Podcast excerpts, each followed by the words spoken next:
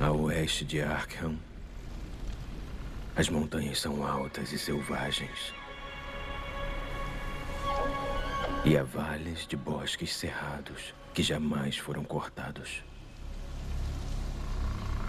Há vales escuros e estreitos, onde as árvores se debruçam em formas fantásticas. Onde córregos serpenteiam, sem nunca ver um raio de luz do sol.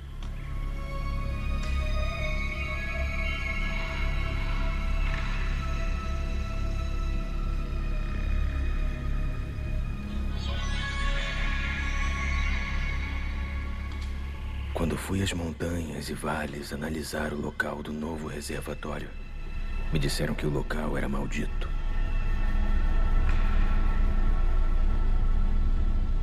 Me disseram isso em Arkham. E porque a cidade é muito antiga, cheia de lendas de bruxas, eu achei que o mal era somente uma coisa com que as senhoras assustavam as crianças através dos séculos.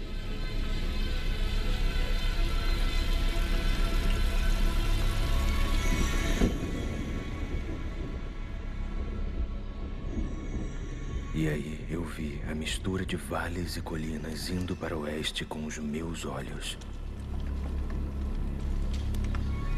E parei de admirar qualquer coisa além do seu próprio mistério antigo. Bom dia, boa noite ou boa tarde. Hoje iremos falar um pouco sobre é, o conto que também em algumas edições se torna um livro, A Cor que Caiu do Espaço, de H.P. Lovecraft ou H.P. Lovecraft. Uh, antes de a gente dar início propriamente à análise do conto, uh, desse conto de horror, né, de horror cósmico, do famoso uh, e clássico, já clássico, né, canônico escritor Lovecraft, né, muito conhecido, amplamente divulgado, enfim. Uh, quero deixar para vocês um pouquinho da biografia desse, desse autor. Então, o Howard Phillips Lovecraft, ele nasceu em Providence em 1890 e faleceu em 1937.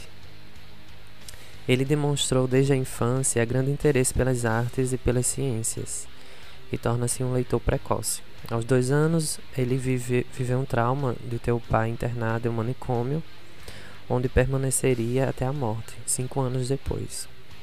O Lovecraft ele segue morando com a família, porém a mãe jamais se recuperou da, da morte, né, da perda do, do, do marido Uh, e aí começa a sofrer com também distúrbios mentais. Uh, e aí ela, ela, por ter esses distúrbios menta mentais, né, esses transtornos mentais, ela tem uma, um, tem uma existe um agravamento entre a relação do Lovecraft e ela, entre eles dois. É, e aí, ele, é, entre os dois crescem laços doentios.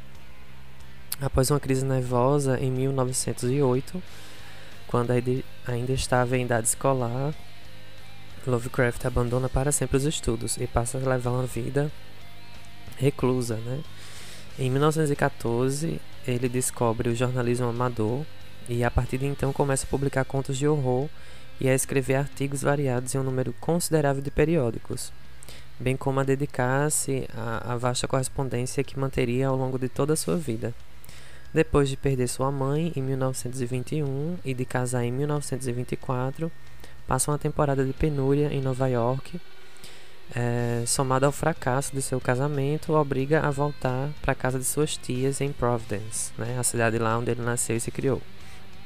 Mesmo sem nunca ter alcançado a fama em vida, foi por essa época que Lovecraft escreveu algum dos, alguns dos contos e novelas responsáveis por seu nome é, ser conhecido mundialmente. É, exemplos como O Chamado de Cthulhu, Enfim, vocês depois, num, num próximo episódio, eu posso fazer um, um, episódio, um, um, episódio especial também sobre Lovecraft e sobre esse, esse conto. Eu acho que é o mais famoso, né? Também outro exemplo de conto que o deixou famoso foi o caso de Charles Dexter Ward. E a partir de então ele aproxima-se da ficção científica em obras como A Cor que Caiu do Espaço, que vai ser tema do nosso episódio de hoje, né? A Cor que Caiu do Espaço, é, Um Sussurro nas Trevas e A Sombra Fora do Tempo.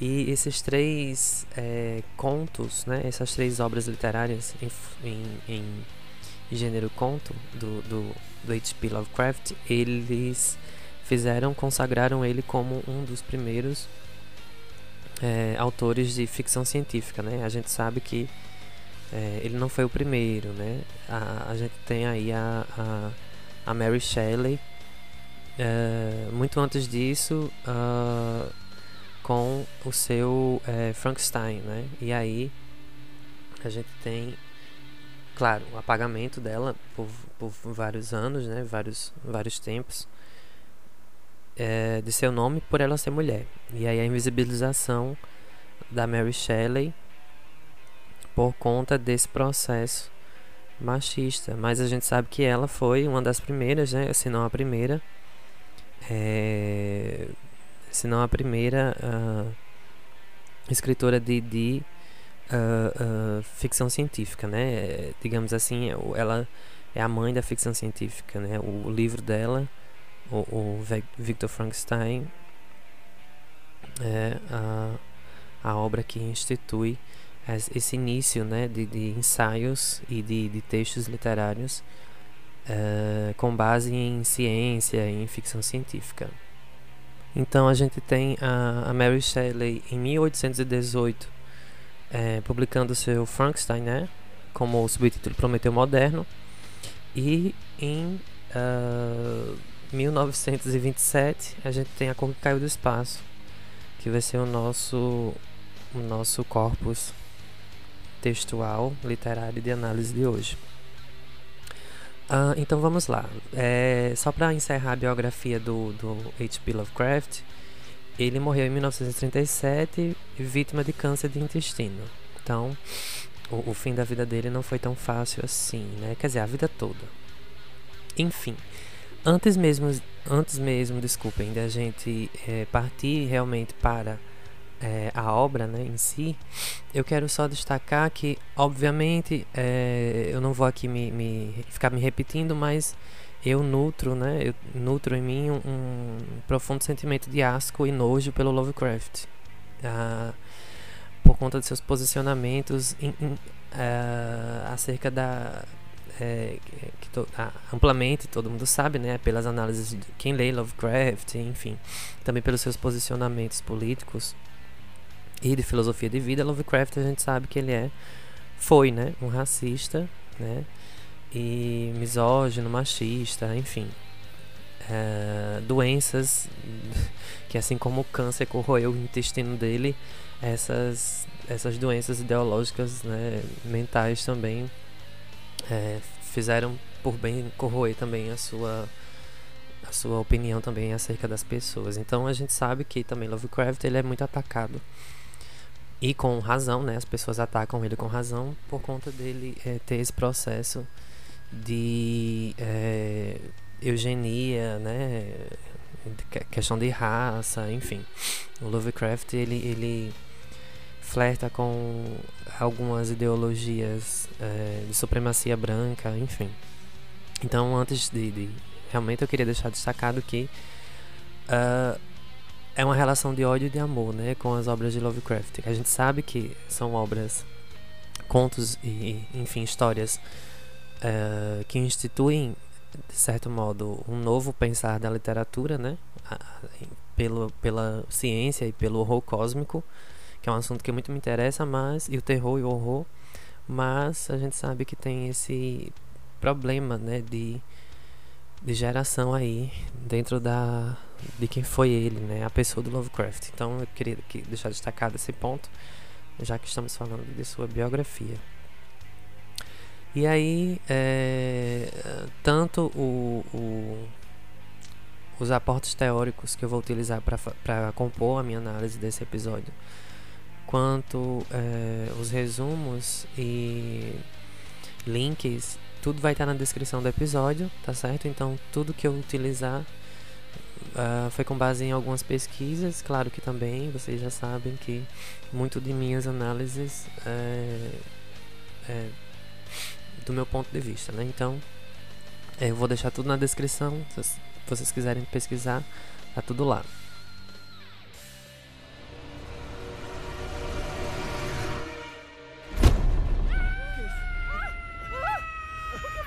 Jack! Jack! Jack! Jack! Filho! Olha para mim. Jack! Jack! Vem, vem! Fica Mãe. tudo bem. Você vai ver. Pai, O que foi? Tá Mãe. olhando o quê? Pai, que merda foi sei o que aquela? houve. que houve? Olha a boca suja, não fala Não palavrão. sei, meu Deus. O que é isso? olha só, logo ali, ó. O que será que é? Não chega perto. Onde Tem o uma Sam coisa tá? brilhando? Mas que Cuidado, droga, Zé. não tá ouvindo?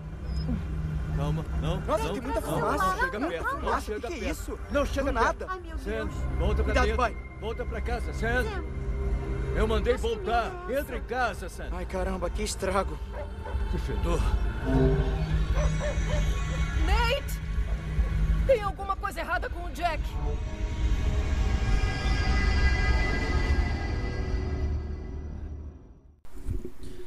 Ah, então, é, voltando à questão do livro, nós temos é, nós temos a Cor Caiu do Espaço como título, né? Foi publicado em 1927, marca o primeiro passo decisivo de Lovecraft em direção ao horror cósmico, inspirado pela ficção científica. É, na história, na história, né, em resumo aqui, é um vilarejo a oeste de Arkham.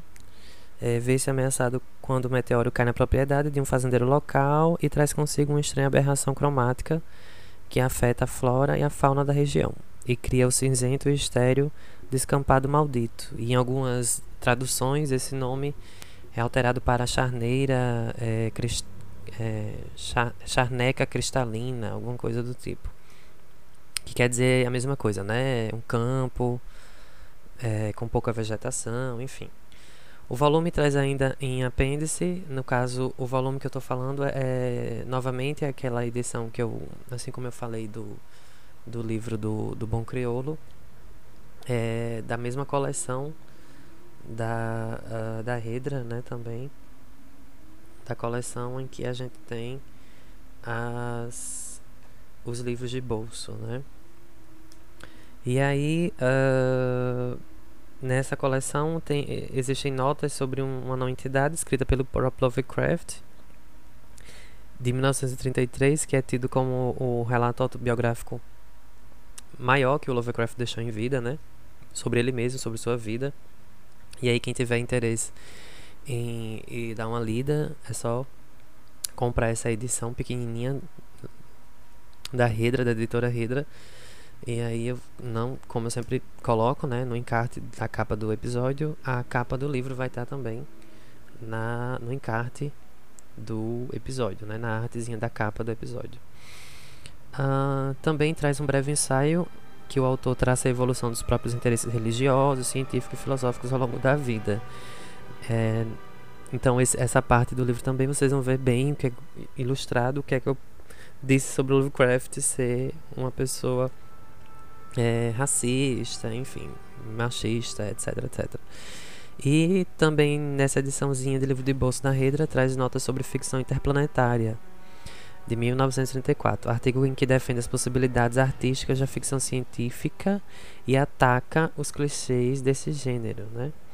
E aí ele institui um pouquinho, um pouquinho, um pouquinho do que a gente vai ter depois naqueles grandes filmes de terror de alienígenas, né? O Alien, o Oitavo Passageiro, se eu não me engano, assim é o título. É, também os filmes é, do, do Carpenter, né? John Carpenter, né? Dele, é, Eles Vivem e é, a, a, a Coisa, né? Vários filmes bem interessantes que, que foram inspirados também nessas obras do Lovecraft. E é, para quem for ler mais sobre histórias de terror e literatura de terror, vocês vão perceber que várias das marcas textuais da estilística literária de Lovecraft está presente na maioria desses desses livros e dessas histórias, tanto fílmicas, né, de filmes e séries, quanto de é, quanto de uh, de, de uh, livros, né, mesmo, de, de escrita, né, a marcação do Lovecraft dentro dessa cultura pop, né, poderíamos dizer assim, dessa cultura popular, geek, a gente poderia destacar. Então, uh, A Cor que Caiu do Espaço, ela marca um momento decisivo na carreira ficcional do H.P. Lovecraft. É o início da transição que o afastou dos contos de horror tradicionais que vinham escrevendo até então para aproximá-lo das facetas do horror inspiradas pela ficção científica.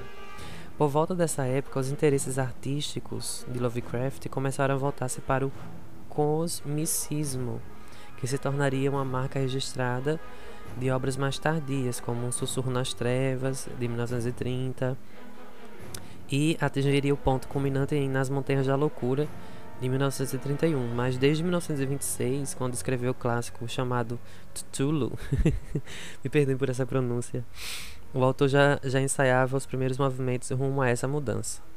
Em 1927, é, menos de um ano depois de recusar o chamado de Cthulhu, é, Franz Wolf Wright, o editor da revista Wild Tales, voltou a contatar Lovecraft e pediu para ver o conto mais uma vez, a fim de reconsiderar a publicação.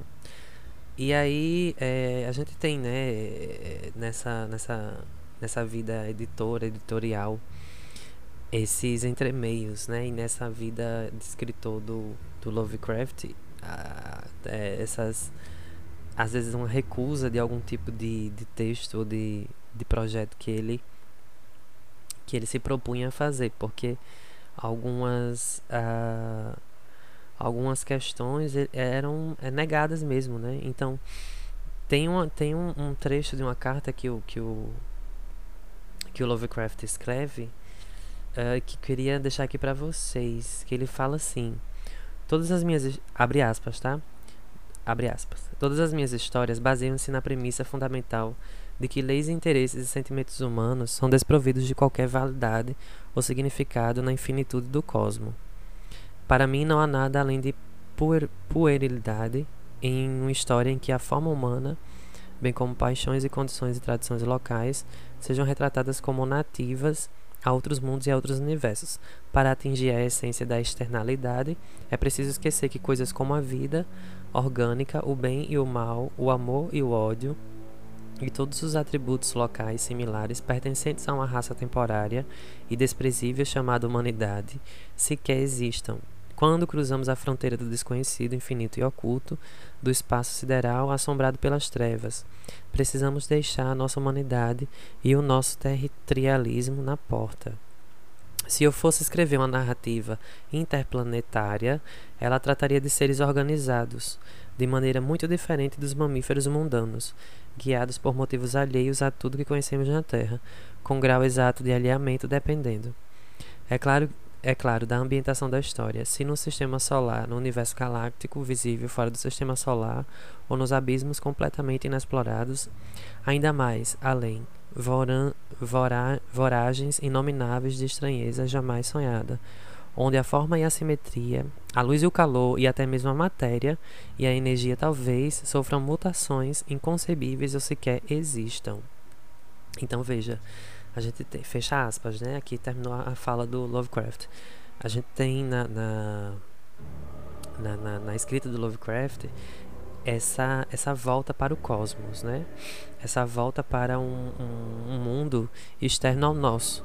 E eu considero, eu considero, né? Eu, eu Jardel, né? Considero, enquanto leitor de literatura e professor de literatura e, enfim, né? Eu não sou crítico de literatura, mas é, eu considero bastante, assim, até pelas minhas leituras de psicanálise e de psicologia, né?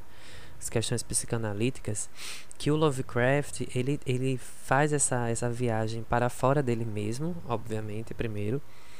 É, quando ele passa pelo processo de sublimação, né? Freudiano, de, de colocar no papel todas as suas angústias e dores, é, sofridas desde a infância, né? Como eu falei lá no início do episódio para vocês sobre a relação é, tempestuosa e distorcida e doentia, né?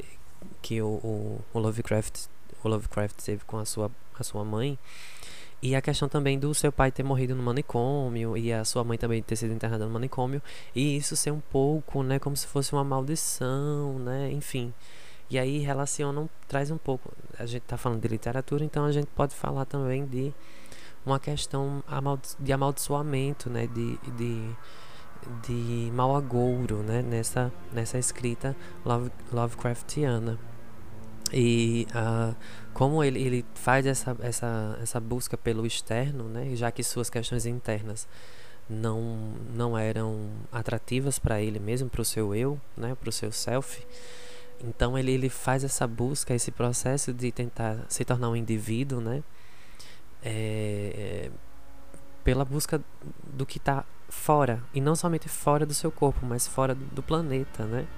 E aí o Lovecraft ele passa a olhar mais para as estrelas e enfim esse horror cósmico que é instituído nas obras de Lovecraft e muito aqui nessa obra A Coco do Espaço. E aí o que nos remete a uma passagem bastante reveladora do horror sobrenatural na literatura. É quando Lovecraft diz assim: A única prova do verdadeiro fantástico é esta, a incitação do leitor a um profundo sentimento de provar, desculpa, a incitação do leitor a um profundo sentimento de pavor e de contato com esferas e poderes desconhecidos, a uma atitude sutil que o leve a escutar admirado, como que, à espera do, do rufular de asas negras ou dos rumores e formas e entidades siderais nas fronteiras infinitamente longínquas do universo conhecido. Então aqui você vê a marca do um pouquinho do racismo de, de do Love, né, do Lovecraft, quando ele fala, né, o ruflar de, de asas negras, que essa questão do negro, é, linguisticamente, infelizmente, nessa época era colocado como algo negativo, né, negativo de, nega, de, de, de ruim. Então, in, o, o, certo a se falar era, era poderia ser a, a, asas obscuras, né? Ou asas é, pretas, enfim. Mas aí a questão da palavra negro, negra, sempre era retratado dessa forma como algo do desconhecido, do pitoresco, né? Do, do imaginativo que não se tem nome. E aqui também tá o segredo, para mim, tá, na minha análise, tá o segredo do, do terror, do horror da escrita de Lovecraft ser tão impactante. Porque ele trabalha com o desconhecido. Então a gente vai ver, por exemplo, desculpem, a gente vai ver, por exemplo, nessa nessa nesse conto, né, nesse texto do Lovecraft, que ele não dá nome a, a, a o elemento é, sobrenatural que aparece na história, né? quando ele fala a cor que caiu do espaço, ele não determina que cor, de que cor é essa cor que caiu do espaço, do céu, né? E aí, uh, é, lá pro fim do conto, né? Não querendo aqui queimar a cronologia da história, mas lá pro fim do conto, é, a gente tem um trecho em que um das, uma das personagens fala que, cientificamente falando, a gente poderia tratar essa cor que cai do espaço como um gás, né? Como um gás que é que sai desse meteoro que cai do espaço, né? E vai contaminando toda a região em volta desse lugar onde, onde, onde mora essa família, enfim, a gente vai entender bem direitinho essas questões mais físicas, poderia, poderíamos dizer assim, né, da, da ficção A Cor que Caiu do Espaço. Uh, então, como eu falei para vocês, é, é Uh, é uma história né, de, uma, de uma família em que eles moram numa fazenda e, e é, em algum momento né, da, da, dessa história traz, né, é, chega a, a, a, um meteoro cai, né, é um elemento fantástico, né, assim existente. Então o Lovecraft ele brinca muito com com essa questão do que é científico e do que é do que é uh, sobrenatural, né? Enfim, E dentro dessas obras do Lovecraft, a gente tem muitas questões filosóficas, né? Então, é, ele desenvolveu muitas de suas questões filosóficas, postulando seus princípios a respeito do cosmos, né? essa questão da cosmologia, da cosmogonia, das estrelas, dos astros, dos corpos celestes, celestes pertencentes ao, ao espaço. Então, uh, no trecho aqui de, de, uma, de um trabalho acadêmico que eu estou me, me, baseando também para fazer esse episódio, que eu vou deixar também o link desse para vocês acessarem na descrição do episódio. Tem um trecho que, que o, o uh, enfim, deixa eu, deixa eu ver aqui qual é o título da do, do, do trabalho, tá? Uh, o título se chama Uma leitura é, é, desculpem, uma leitura espectrológica de Lovecraft, análise de Eco que caiu do céu, o chamado de Cthulhu e os sussurros na escuridão. Uh, é da Lucimara da Silva Correia, da Universidade do Sul de Santa Catarina, da Unisul.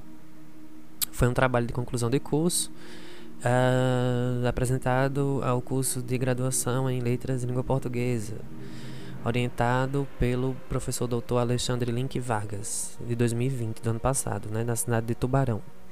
Então, é, é um trabalho bem recente, né? Bem interessante. Uh, vamos voltar lá para a citação. E aí, é, nessa, nessa questão filosófica das obras de Lovecraft, a gente tem essa citação que diz assim, né?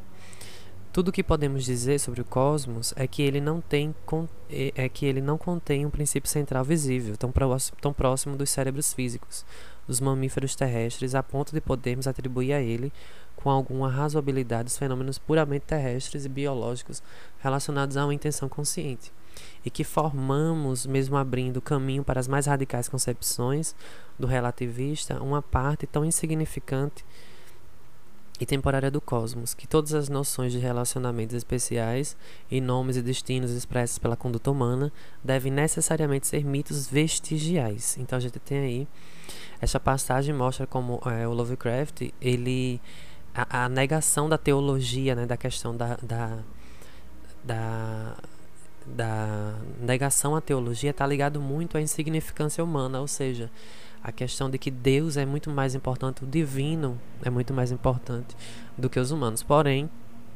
é, a, a, meu ver, né, a gente sabe que é, o humano é importantíssimo também porque ele faz parte desse desse uh, de, eh, nós fazemos parte da, da, das estrelas né? nós somos poeira das poeira das estrelas né nós fazemos parte da, da cosmologia nós somos a estrela também, né? Querendo ou não, o, a Terra, o planeta Terra, é um corpo que está no espaço sideral também. Então, se, é, por lógica, né, é, estamos também no espaço sideral. Estamos também numa, numa, numa galáxia, numa galáxia, né, perdão. Estamos na Via Láctea, né? Estamos, fazemos parte desse, desse cosmos também. Ah, em consequência, tudo que advém do cosmos, né, o ser humano e, e suas questões psicológicas, inclusive a loucura, né, também advém desse é, desse espaço sideral.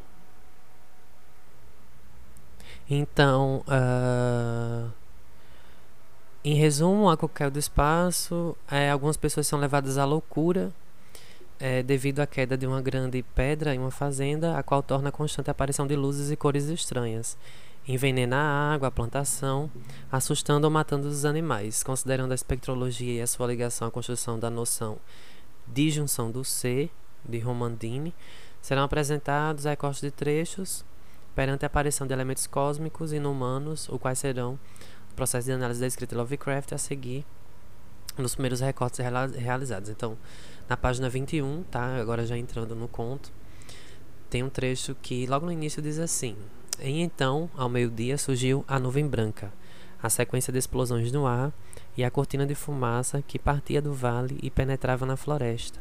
E à noite toda a cidade de Arkham tinha ouvido falar da grande pedra que veio do céu e caiu no solo, ao lado do poço da casa de Nahum Gardner.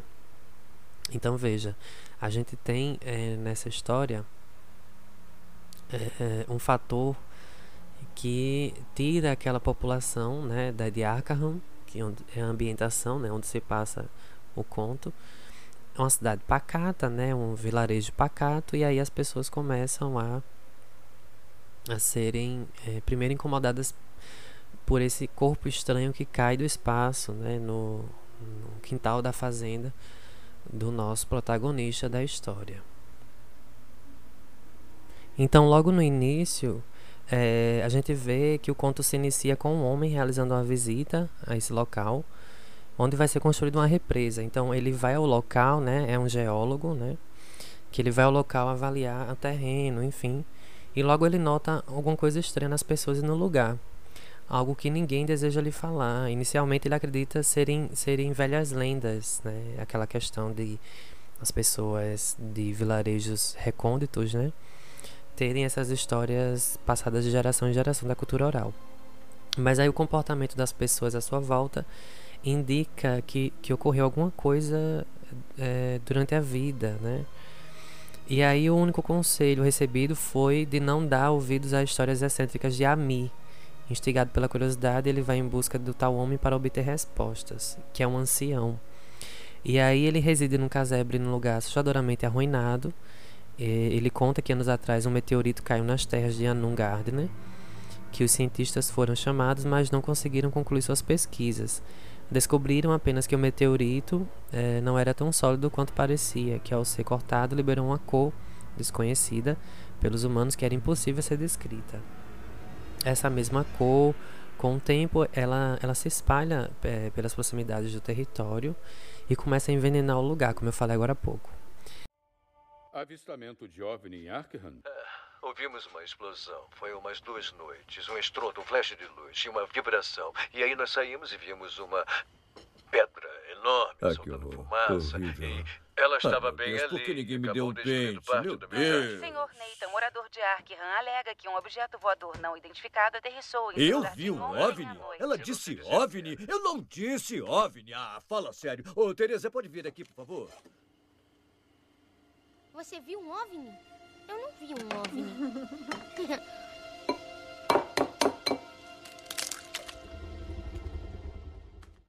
É, aí daí, né, a gente vê que começam vários eventos estranhos, transformam o lugar em uma paisagem sombria. é, e aí é como se a própria morte tivesse caminhado por esse local e tivesse habitado por alguns meses, né, nesse local.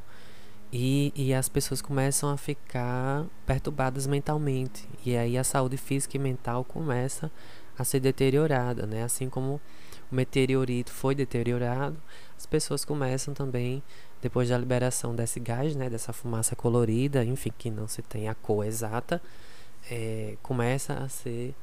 é, as pessoas começam a ser afetadas. A gente tem um filme, né? A gente, a gente teve a adaptação para o cinema desse conto agora pou, pouquíssimo, né? O ano passado. É, em 2020 a gente teve o, o conto de Lovecraft adaptado ao cinema.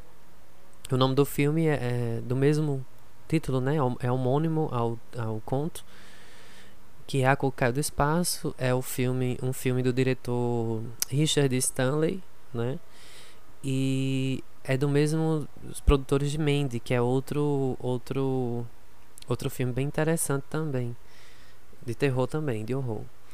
É, que traz o protagonista como protagonista da história, né? Como Nahum, que é o protagonista do conto, o Nicolas Cage. Então, tanto no filme Mandy, que é outra indicação bem interessante para vocês assistirem, quanto A Cocaia do Espaço, a gente tem é, essa, essa adaptação, né? A Cocaia do Espaço, essa adaptação desse conto de Lovecraft.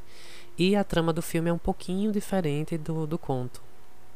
Mas aí no filme o que foi que foi feito para contar a história do conto, né? A trama segue uma típica família americana nos tempos de hoje, né? Então a gente tem aí um, um, uma adaptação que mora numa fazenda no meio do nada. E aí a rotina das pessoas é abalada quando o meteorito cai em seu quintal. No primeiro momento isso não causa nada, mas aos poucos a fauna, a flora e os humanos vão mudando. E aí uma espiral de caos, de loucura e de morte são instauradas no local. O que resta é uma tentativa de sobreviver ao meio de tanto horror. E aí a gente tem a, a perturbação. É, e aí a demora, né? A, os produtores disseram que a demora, né, e, e, os, e os críticos de cinema disseram que essa demora toda para se adaptar a qualquer espaço é porque o Lovecraft, né, é um, um, é um autor que é muito difícil de, de adaptar. Porque, como eu disse lá no início do, do episódio, é, por exemplo, os monstros que ele cria, né, são é, complicadíssimos, são complexos. É, a gente tem lá também a questão do Necronomicon, né, que, que é esse livro. É esse livro que ele traz a maldição também, né, de certa forma. E aí, por muitos anos e anos e anos, né, o, o, esses contos e essas histórias Lovecraftianas, né, de Lovecraft, elas também carregaram um, um quê de maldição, né? Muitas pessoas ainda ficavam é, suscetíveis à questão é, que permeia a história, né? A questão imaginativa, né? A questão folclórica que permeia essas histórias de Lovecraft. E aí é, é esse motivo, né? Que, que demorou tantos anos. Só que o filme, né? É, está mais próximo de um terror clássico e pessimista. Assim como o, o, o conto original, né? Que a gente está analisando aqui. E aí a cor, evidentemente, é algo importante que vai se identificando e se intensificando no decorrer da trama. Tô falando do filme, tá? Aliás, a direção de arte está, né? Ela conseguiu, a direção de arte está muito fidedigna, né? Ao, ao, sim, a, a leitura, a, do, pelo menos eu achei uma adaptação muito, muito, muito fiel ao livro. E aí uma coisa que também é, são os efeitos práticos, né? Por exemplo, quando a gente tem lá, é, quando a, a esposa do, do, do protagonista do filme, ela vai se deformando, né? Porque tem a questão do body horror, que conta histórias angustiantes, né? E o jump scare é, é, não, não é muito não é não, não aparece muito né nesse filme. Então a gente tem aí um filme também que segue um pouco da arte do horror cósmico né? O horror está na, no ar né? O horror está está no, no ver no sentir né? Na convivência ali das pessoas dessa cidade pacata desse vilarejo. Então é um horror que ele vem do espaço mas ele fala muito mais do horror interno das pessoas né da, da, do, do, da progressão desse horror, desse terror interno. Muito, como eu falei no início do episódio, muito característica, né? Pode, pode ser uma, um, um, um ponto que vem da, da biografia do Lovecraft, né? Dele ter essa relação conflituosa com os pais e com o entendimento de, de suas questões sobre a vida, né? Sobre as pessoas também. E aí a gente pode ter que, que isso, uh, pode entender, né, pode inferir que isso foi crucial para que as obras dele, é, até hoje, né, é, trouxessem esse terror muito, muito humano, né, mesmo tratando de, de animais e seres e, e fumaças, né, e gases, questões cósmicas e sobrenaturais, mas que traduz muito o que, o que é do horror humano interno, psicológico, mental. E aí o, conto nos traz um horror cósmico, onde temos um elemento desconhecido interferindo na insignificante vida humana, ao qual não se pode ter o mínimo de controle. Então é tudo fora do controle. É, as pessoas não têm controle de nada, né? Outro ponto que perturba o, o, a nossa leitura é saber que a represa foi construída no local e que, baseado no depoimento de Ami, podemos deduzir que trará consequências quem for abastecido por aquela água. Então a água se contamina. E aí o que nos dá um alívio é que ela é, é contada por um personagem que viu, né? Então a gente tem aí uma, um tempo cronológico. É, desculpem, a gente tem aí um tempo psicológico, né? De um personagem que já viveu, que está na, na sua fase idosa e aí ele conta o que aconteceu. Então a gente a gente tem um, um, um alívio na, no texto, né, no conto, só por isso, né? Mas a meu ver não, não, não dá muita. não ameniza tanto, né? O que os horrores que, que acontecem no conto. E aí, acredito que, que se tivéssemos a narração realizada pelo próprio Nahum, o conto se transformaria em um romance mais aterrorizante, já que nos colocaria mais próximos dos acontecimentos e dos pensamentos atormentados é, de alguém que estaria vivendo tal situação. Lavínia, oi. Ah, agora não é uma boa hora. Ah, vocês estão bem? Não, eu não tô me sentindo bem. Ah, tá legal. Olha, era sobre isso que eu queria falar com você. Acho que tem alguma coisa errada com a água daqui, algum tipo de contaminação. Desculpa. Eu. Uh... O quê? Uma contaminação na. Eh, na água. Eu não sei exatamente o que é, mas eu vou mandar uma amostra para o laboratório em Arkham. E enquanto isso. Vai resolver, cientista. Aí, tenta não beber a água, tá bom? Uh, e aí a gente tem uh, algumas questões é, de cunho psicológico, né? então não seria diferente, porque a biografia do Lovecraft já nos traz esse sentido psicológico, então o tempo realmente onde se que é nas categorias é, é, para quem, quem nunca estudou teoria da literatura ou quem nunca prestou atenção aqui nas aulas de literatura na escola, né?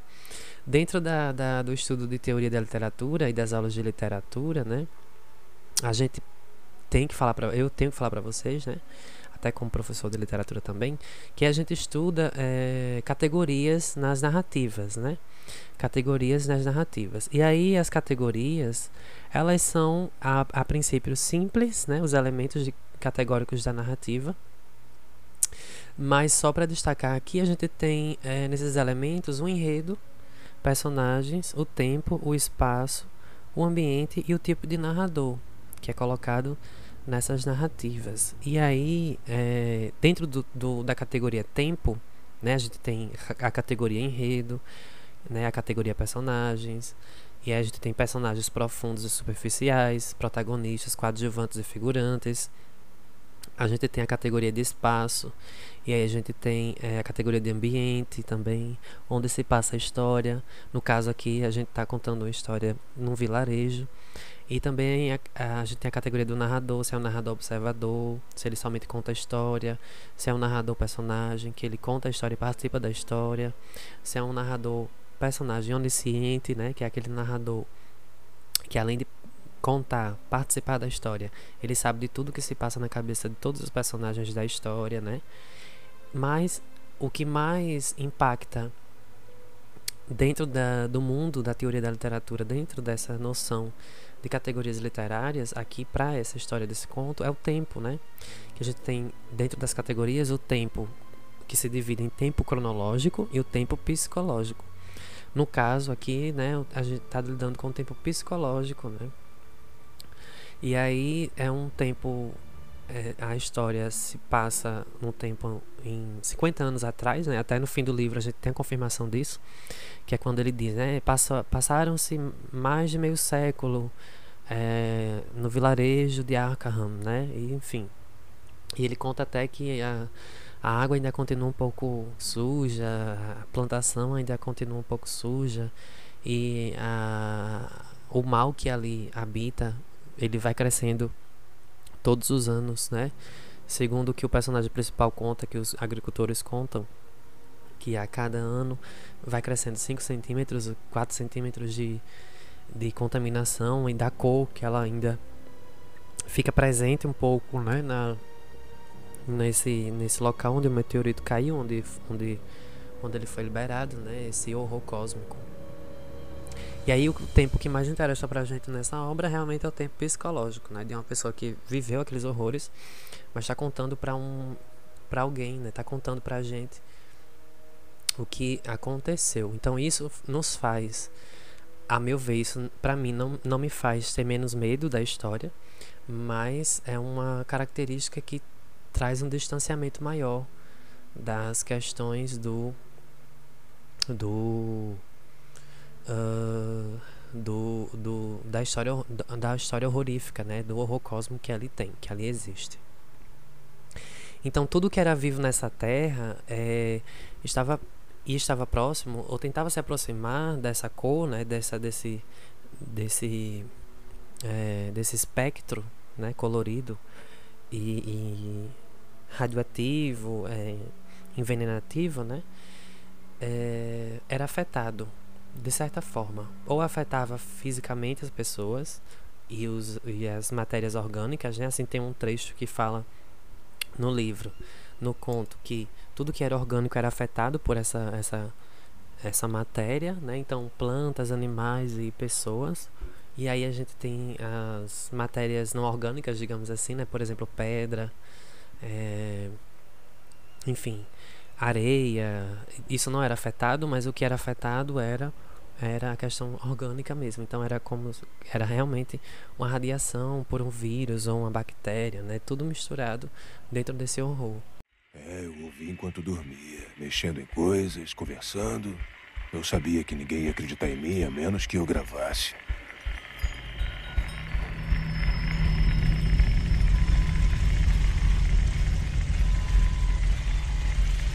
O que exatamente é para eu ouvir? As pessoas debaixo do chão, cara. Os aliens. Eles estão lá. Bom, é, é estranho. Mas deve ser só atividade geotermal, não, ou distorção não. magnética ou qualquer coisa assim. Eles vieram na pedra. Eu não quero te ofender, Ezra, mas isso parece loucura. Você não entende, né? Não é loucura, tá aqui dentro. Tá na estática, na umidade. Em cima e embaixo, rápido é lento. O que tá aqui tá lá fora. E o que tá lá fora tá aqui agora. Compreende? Ah. Olha. Por que não tenta sair daqui por um tempo? Amanhã eu volto, vou trazer mais equipamento. Tenho certeza que isso vai fazer mais sentido de manhã. De manhã? Cara, já é de manhã. Tá legal. É, bebe sua água mineral, tá?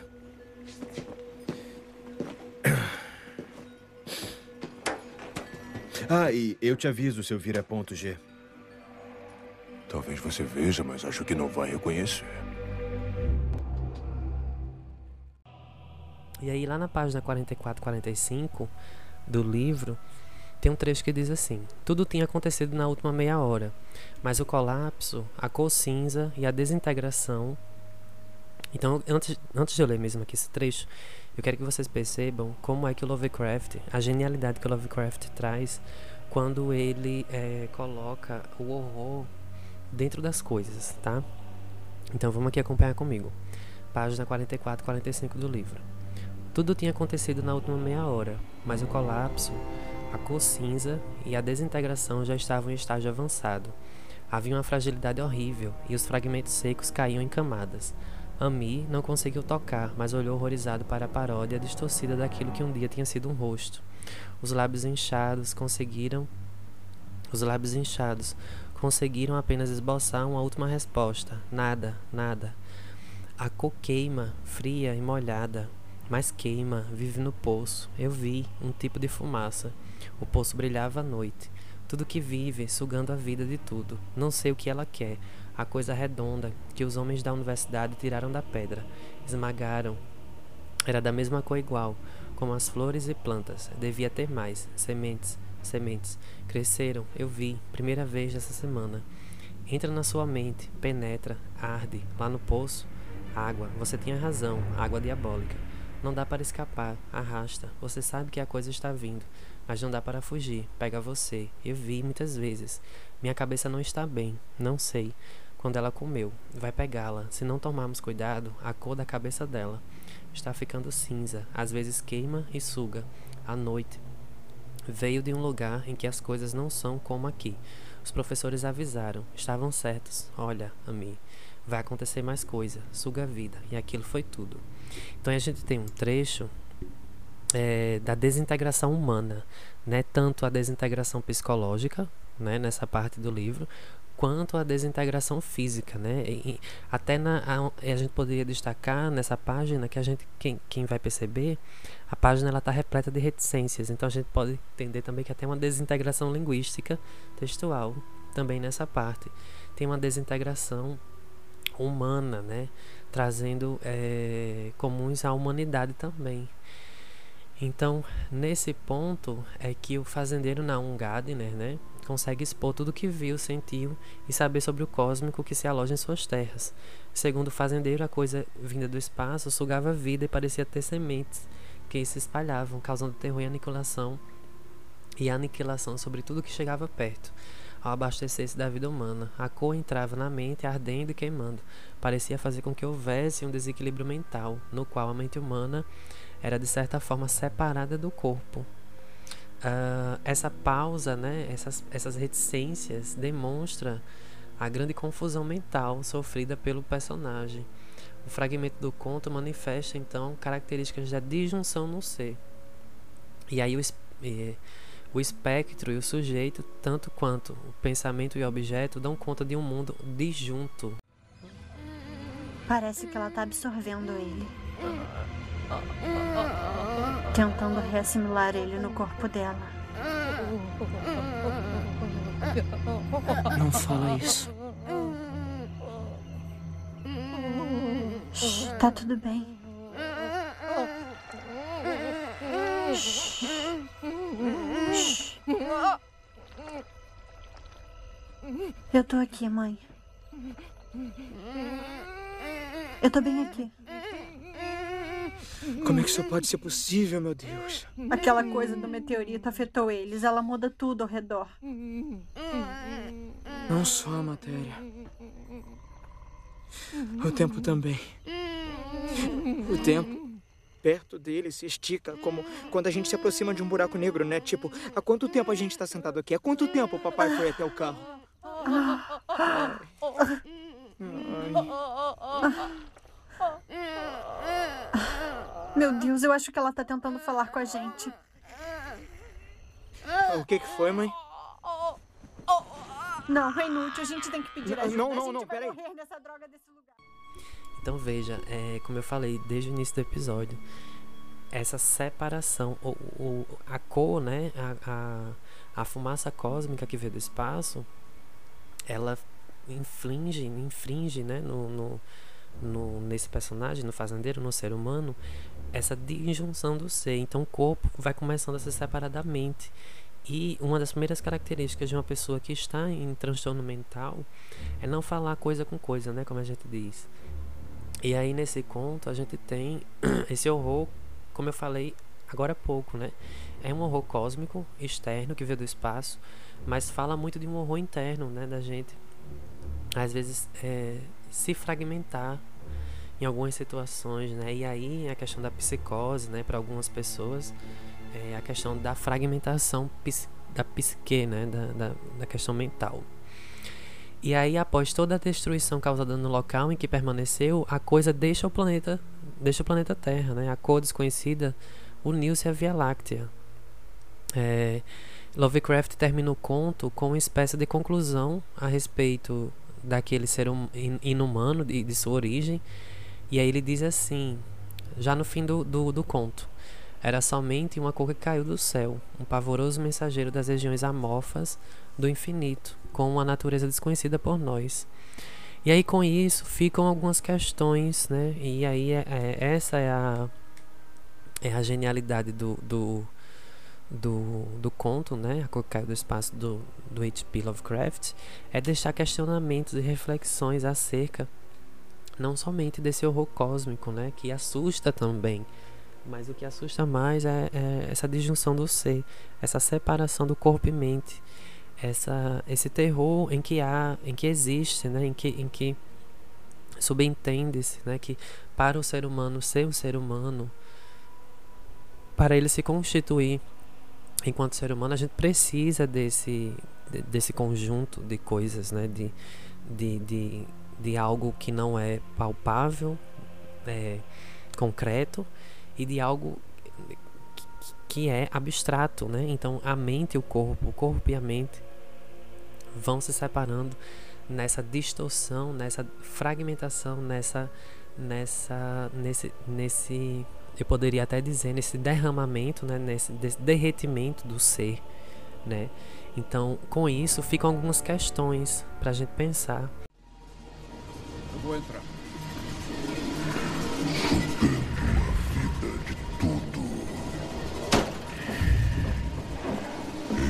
chegou com a pedra. Ezra! Mora no poço. Cresceu lá embaixo. Ezra? Envenenando tudo. Mudando parecer com o mundo de onde eles vieram. Com o que ele conhece. Todos sabemos que está vindo, mas não conseguimos fugir. Ele contaminou tudo que vive. Todos eles beberam a água. Ele ficou forte. Xerife. Se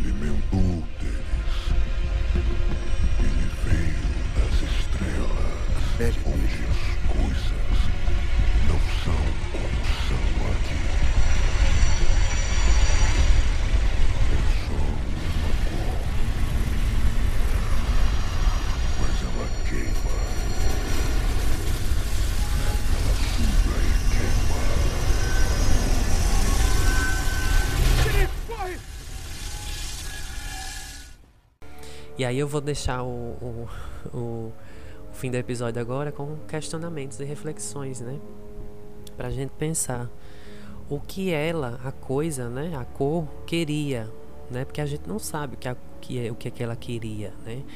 E aí, é, será que ela conseguiu obter esse, esse desejo? Será que ela conseguiu é, ou ela ou a cor, né, que caiu do espaço, ela veio para cá somente para mostrar o quanto nós somos fragmentados, né, enquanto pessoa, indivíduo e também enquanto sociedade, né? É, e aí essa questão do microcosmo que eu gosto de falar sempre, né, foi uma história que aconteceu numa determinada num determinado local pacato, né, enfim, e que traduz tanto de, um, de uma cosmologia maior, de um, de um macrocosmo. E aí, será que essa cor, ela fez o que ela queria fazer aqui? E, e por isso, de ter conseguido, ela foi embora? E onde essa cor mora, já que ela foi embora de novo para Via Láctea? Ela mora nas estrelas? Ou ela mora em outro planeta? Era um alienígena é, amorfo, né? Então, também tem aquela noção de que, né? Lembra muito aquelas histórias de alienígenas, né? De, de visitação de aliens e, e OVNIs e UFOs. É, de, de, naves não identificadas, né? É, de corpos que vêm ao, ao, nosso planeta não identificados e aí na internet, documentários, enfim, a gente tem muito essa presença de seres e, e é, coisas, né? espectros, glóbulos, assim como tem no conto que fala que eram uns, que as cores eram um, eram tipos de glóbulos que emitiam calor e enfim radiação, envenenamento. E, e também é, essa noção de, de um humano, né, o ser humano querer colocar tudo a partir do ponto de vista dele. Então, por exemplo, quem disse que o alienígena ele tem que ser humanoide, né? Tem que ter um, um corpo parecido com o nosso. Então a gente também tem esse questionamento aí na, na, no horror cósmico do Lovecraft, essa noção de que por que o, o alienígena ele tem que ser um humanoide com braços e pernas e cabeça e um, rosto parecido com o nosso, enfim. Porque ele não pode ser uma cor, né, como tem nesse conto. Porque ele não pode ser um glóbulo flamejante, né, de uma cor colorida que envenena e desfragmenta, né, e fragmenta e desfragmenta e desconstrói o ser humano enquanto é, se se aproximar, né, da da nossa existência e aí é, fica um outro questionamento. A cor, deve, a cor poderia ter ido embora também porque é, ele viu que a cor, né, ele ou ela, ou, enfim, questão de gênero também lá né? O alienígena a gente não sabe. Mas será que ele acha, ele, ele viu que era tão nocivo assim aos seres humanos e, ao, e à humanidade, né? E ao planeta Terra? E por isso ele deixou o nosso planeta, né, a cor, ou ele veio somente deixar um recado, né, enfim, para que cuidemos mais das nossas questões internas, porque isso vai refletir na nossa sociedade, né, enfim. E aí existe uma possibilidade de um retorno, a gente também fica se perguntando se, se um dia essa cor ela vai retornar, né? E aí a gente tem é, esses, assim como também acontece com os espectros, né? A gente também tem o nosso espectro mental também, as nossas questões psicológicas também. E aí só para encerrar o nosso episódio de hoje, uh, Uh, eu já peço desculpa se eu falei muito rápido, é porque esse é, é, o Lovecraft, infelizmente, como eu falei lá no início, né, ele é racista, ele é misógino, machista, mas é um escritor que me. ele me, me provoca muito por esse desconhecido que ele tem na, no seu texto. E isso me motiva a, ler mais ele, e, ou ler novamente ele, ou é, estudar mais sobre o horror cósmico, enfim. Mas aí, só pra gente começar a terminar, né? Começar a terminar, não, terminar de fato o nosso episódio. É, na, lá no, no, no, TCC, na monografia da, da Lucimara, que eu falei para vocês que eu estou utilizando também como base nesse episódio, tem um trecho que ela diz assim: uh, É desta maneira que Lovecraft encerra o conto, deixando um final um tanto aberto. É como eu falei para vocês, né? Acredita-se que na intenção de causar um pouco mais de mistério e tensão, uma vez que os males da mesma coisa não têm uma resolução definitiva. Podem ou não continuar presentes ou reaparecer subitamente, pois já não indicam a independência do objeto em relação ao sujeito, ou vice-versa. E sim a disjunção que subsiste no através de toda a estrutura dinâmica de sujeito-objeto.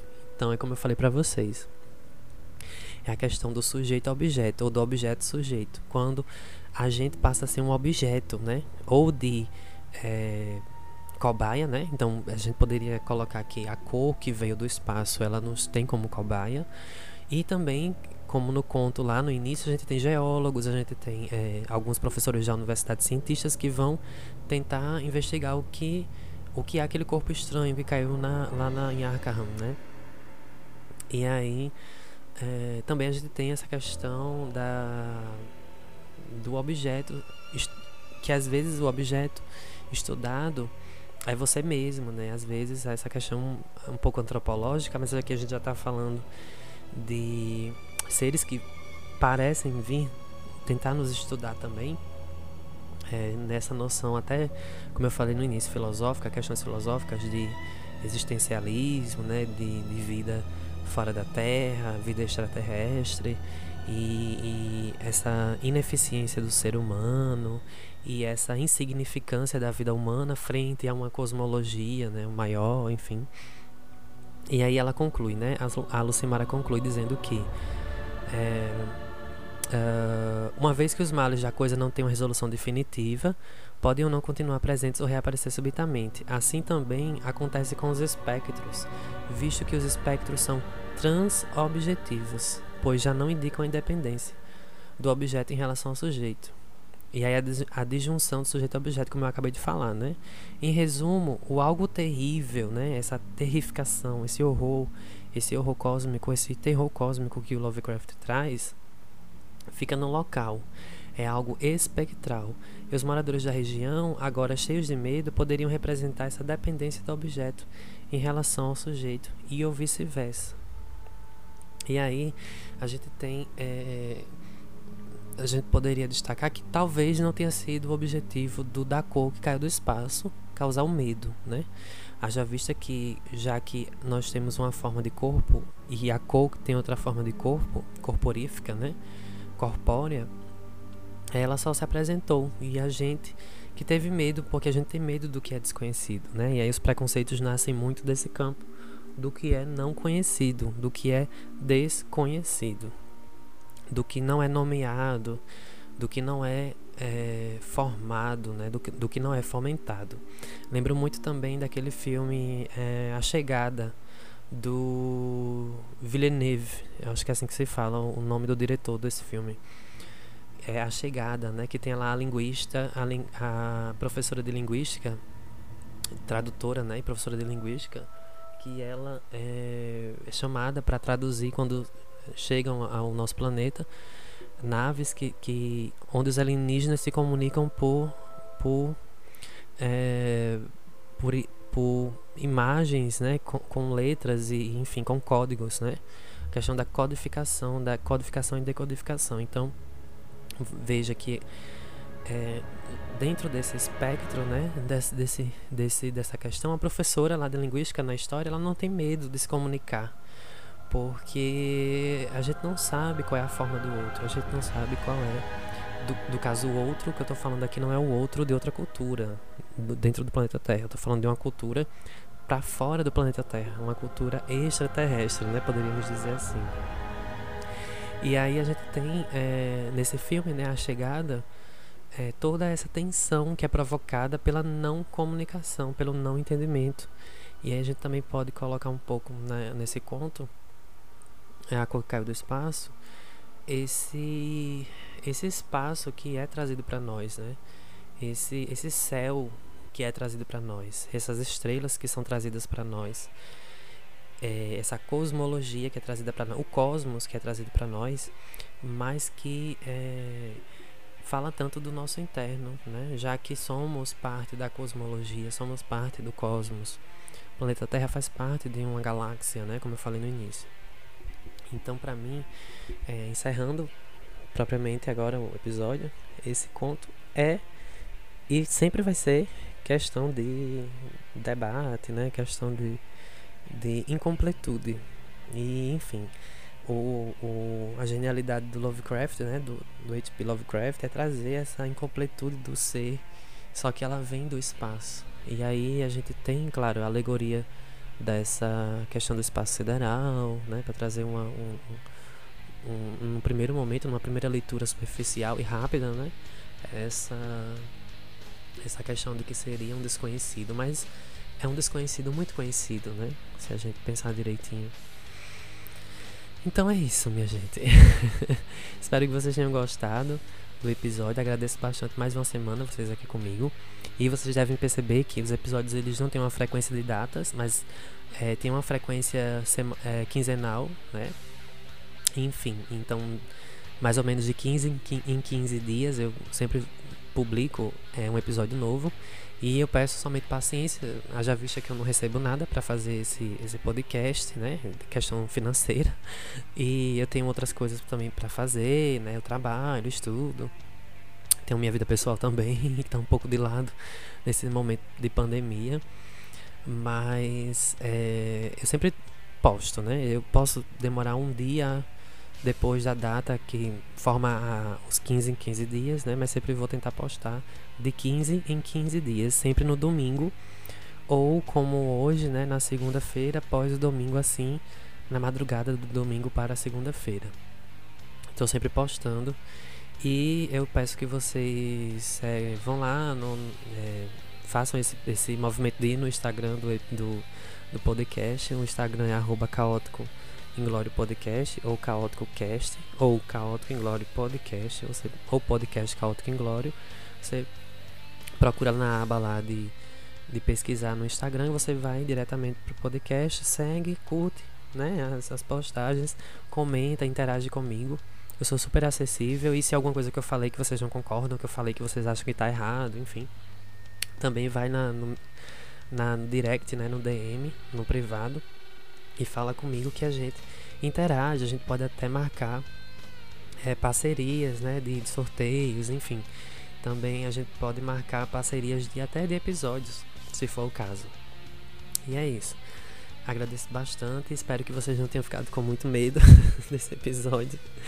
Mas é, é sempre bom falar de literatura com vocês. É sempre bom é, falar de literatura, né? Sobre literatura e de literatura. E é isso. Espero que vocês estejam bem. É, continuem usando máscara, álcool em gel, continuem é, se, se protegendo, protegendo que vocês amam. E vamos passar por esse horror que a gente passa, nesse né? horror da pandemia também, que não deixa de ser um horror cósmico, né? E também um, uma, um sinal, uma mensagem da natureza, né? Para que a gente se una mais enquanto planeta, enquanto sociedade. E que a gente pare mais de pensar o outro como apenas um objeto. Trazendo aí essa noção do, do nosso conto de hoje, né? Da literatura Lovecraftiana. Que tem suas, suas seus pormenores, né? Já que Lovecraft tem essa questão racista e misógina, enfim. Mas a gente pode retirar, né? Filtrar as mensagens positivas e, e o texto literário mesmo, né? Como arte da palavra, para a nossa vida e levar como aprendizado mesmo. E é isso. Um abraço, fiquem bem e até daqui a 15 dias. Um cheiro, um abraço.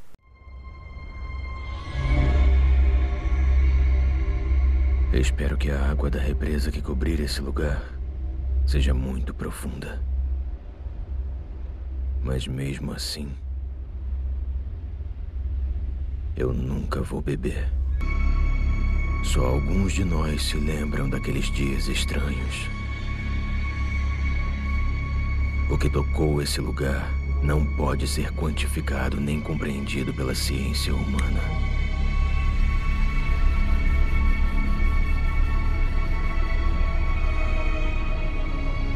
Era só uma cor vinda do espaço. Uma mensageira de reinos cuja existência espanta o cérebro e nos entorpece com as imensidões que ela abre diante de nossos olhos frenéticos.